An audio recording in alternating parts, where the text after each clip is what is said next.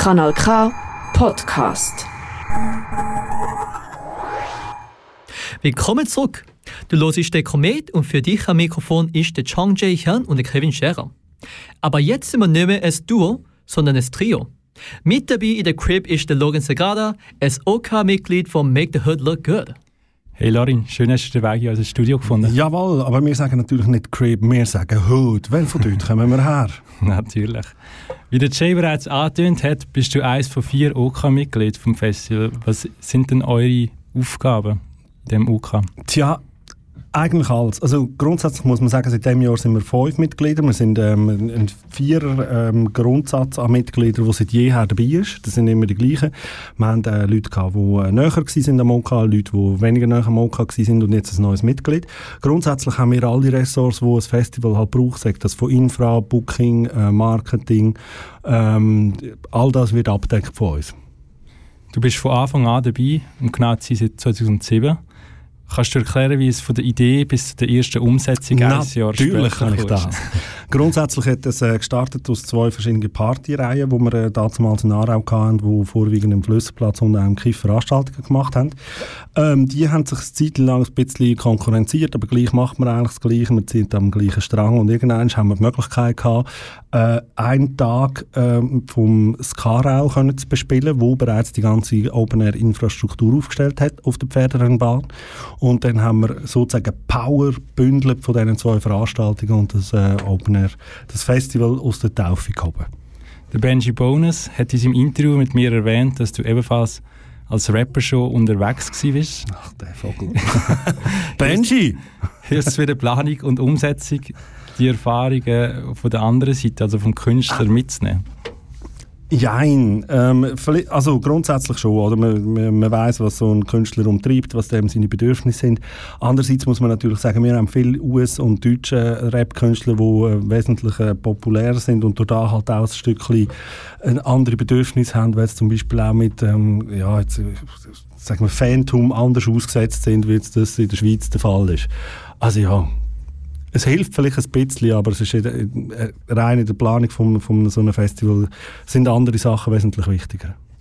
Der Name Make the Hood Look Good habe ich in meinen Vorbereitungen für die Sendung relativ viel gebraucht und es ist fast schon zu einem Zungenbrecher geworden manchmal. Äh, du hast mir verraten, dass die Idee von dir gekommen ist. Jawohl, das habe ich einfach so ausplappert.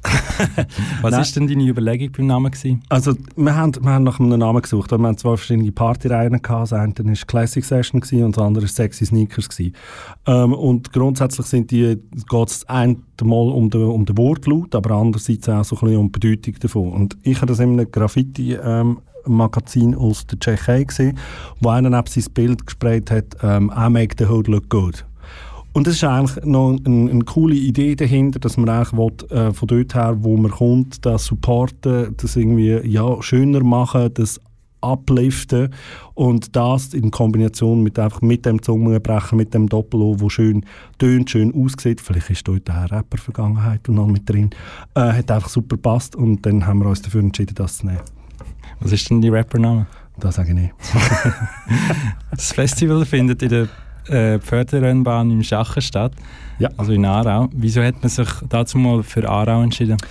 Wir kommen alle aus Aarau. Wir haben ähm, unsere Wurzeln in Aarau. Die beiden Partylabels sind hier in Aarau. Die Pferderennbahn ist eben auf de, aufgrund von dieser Möglichkeit, die wir hatten, den Tag mit dem Aarau zusammen zu nutzen, schon wie vorgegeben.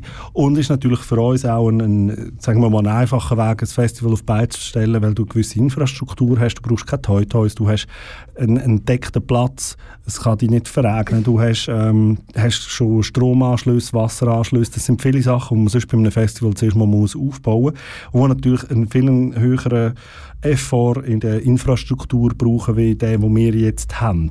Und aufgrund auch von unserer Größe vom OK hat sich das gerade angeboten, dass wir das ähm, dort umsetzen. Und wir sind auch happy, dass wir das auch nach wie vor dürfen in dieser Location machen Die Schweiz ist ein Rapland, ich glaube, das darf man so sagen. Wie stufst du die Wichtigkeit vom Hood Look Good zwischen anderen Hip-Hop-Festivals Also von der Ja, Wichtigkeit. das ist natürlich, mich, zu fragen, ist natürlich schwierig, weil ich bef- befangen äh, Nein, es ist halt schon so, dass wir, dass je, länger, je mehr kommen Hip-Hop-Festival, wie zum Beispiel auch ähm, äh, das Rap Attack, ähm, wo, wo eine jüngere Vergangenheit haben und noch nicht so, so alt sind, wie wir es jetzt sind.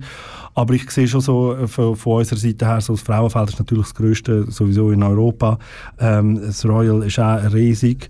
Äh, dort im Vergleich sind wir sind wir dann irgendwo, würde ich, würde ich uns jetzt äh, Platz 3 bis 5 noch neben, ähm, neben anderen, wie zum Beispiel auch Open Air Oberried, wo aber nur sich auf deutsch äh, Schweizer Acts fokussiert oder auch ähm, ja, es gibt so viele Jams, aber ich glaube schon so irgendwie so beim 3, 4, ich würde sagen das 3. Das drittwichtigste. Ja, das langt doch auch. Ja, ja.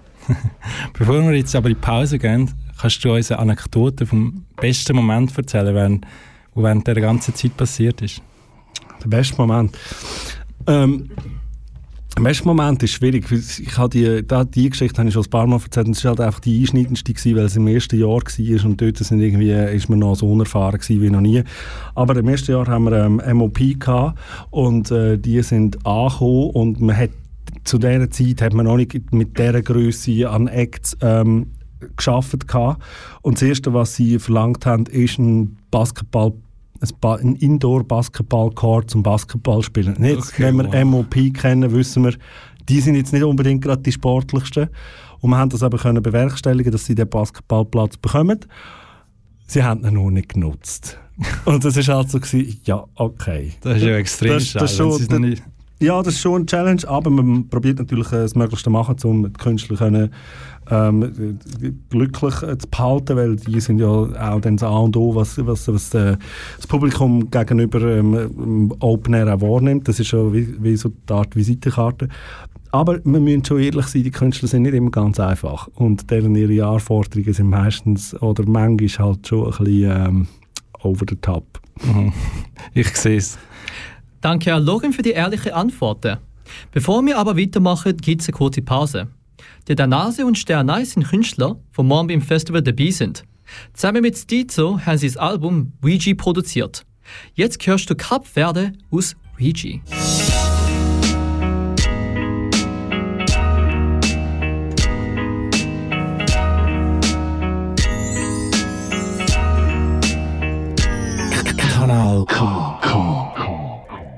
Jetzt geht's weiter mit der B-Side vom Interview mit dem Logan Segrada. Kommen wir doch zurück in die Gegenwart. Wenn ich richtig mitzählt habe, ist morgen das 13. Hood Look Good. Ganze 14 Hip-Hop-Acts werden morgen im Schach in Aarau ihre Musik präsentieren. Kannst du uns ein paar Namen verraten, die morgen auf der Bühne gesehen werden? Jawohl, natürlich kann ich das umso gerne äh, äh, nennen sich, dass der Evidence bereits schon zum zweiten Mal bei uns ist. Das ist immer cool, wenn man einen Künstler hat, wo, wo gerne auch wiederkommt. Äh, mit Dilated ist er auch mal bei uns schon gewesen. Was sicher auch noch wichtig ist, Motrip. Mit Motrip haben wir einen, einen, einen Künstler mit einem grossen Renommee, auch, wo auch in seinen Weg ein Stück weit die Popwelt gefunden hat in den vergangenen Jahren. Ähm, Master Ace und Marco Polo sind, also mit Master Ace müssen wir eigentlich keinem Hip-Hop-Head mehr vorstellen. Das sollte man kennen. Und ähm, ja, ich schaue einfach gerade unser Line-Up von oben nach unten an, obwohl es natürlich auch von unten nach oben gehen könnte. Kreuzfeld und Jakob ist auch etwas, wo sich Hip-Hop-Heads auf die Fahne schreiben weil die eigentlich praktisch nie Auftritt haben oder können gemeinsam noch wahrnehmen. Denn ihr letztes Album ist, glaube ich, von 2004. Also es ist, auch, ist wirklich so ein, ein, ein Must-Seen-Act. Ähm, und auf was ich mich persönlich auch sehr freue, ist äh, Camp und äh, Fit Mella, weil ich das Album vom, vom Camp hat mir sehr gefallen. Das ist auch gerade erst kürzlich eins rausgekommen. Das letzte ist von 2009. Ähm, ja, das probiere ich dort noch reinzuschauen, wenn das irgendwie möglich ist. Die Anzahl von der weiblichen, oder bist du schon fertig gewesen, sorry? Ja, kein Problem. Die Anzahl von der weiblichen Künstler ist im Verhältnis mit den männlichen Künstlern jetzt eher unausgewogen. Jawohl. Liegt das vor allem am Genre, oder? Ich habe mich auf diese Frage habe ich mich gefreut, weil ich, äh, es ist wirklich auch, ja, es liegt, es liegt auch am Genre. Ähm, wir versuchen natürlich jedes Mal auch weibliche Künstler zu buchen, aber es ist halt nach wie vor so, dass zum Beispiel ähm, eben gerade im Hip-Hop-Bereich gibt es weniger weibliche Künstler, habe ich zumindest das Gefühl. Ähm, und das eine ist natürlich auch die Künstler und dann ist es natürlich auch die Frage von der Verfügbarkeit.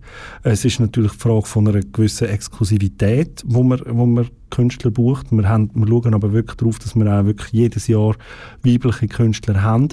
Aber man muss es natürlich auch im Publikum ein Stück weit anschauen. Man wird auch wahrscheinlich ein, tendenziell äh, nicht 50-50 Publikum haben, sondern ein auch ein männliches Publikum. Und das Genre ist halt einfach eins, wo es darum geht, wo es, ähm, wo es darum geht, ähm, Bracken und Boomsten, also wirklich sich selber zu inszenieren.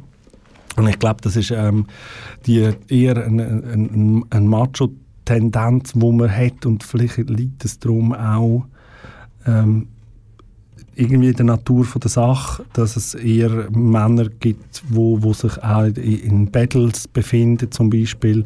Und das ist ja nicht, das ist nicht etwas, was nur auf die Schweizer Szene ist, das ist auch in Deutschland oder ist auch in UK oder ist auch in den USA so. Ich habe die Statistiken und Berichte auch gesehen über, über Open Airs, wo herausgefiltert wird, wie viel das, äh, der prozentuale weibliche Anteil der Künstler ist. Ähm, ja, ich, finde es super, wird es gemacht.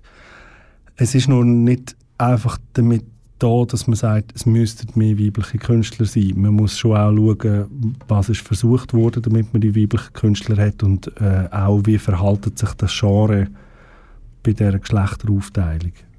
Mhm. Wie schwierig ist es denn gerade für ein kleines Festival, Künstler an Land ziehen, wo, wo bereits einen Namen in der Schweiz oder gar in Deutschland haben. Also gerade wenn ich so an Motrip, Native Evidence denke. Ja, es ist natürlich schon so, oder? Ich meine, wir, wir, machen das jetzt auch schon ein paar Jahre und das ist sicher nicht schlecht, oder? Und man hat dort auch schon den, den einen oder anderen Namen gehabt.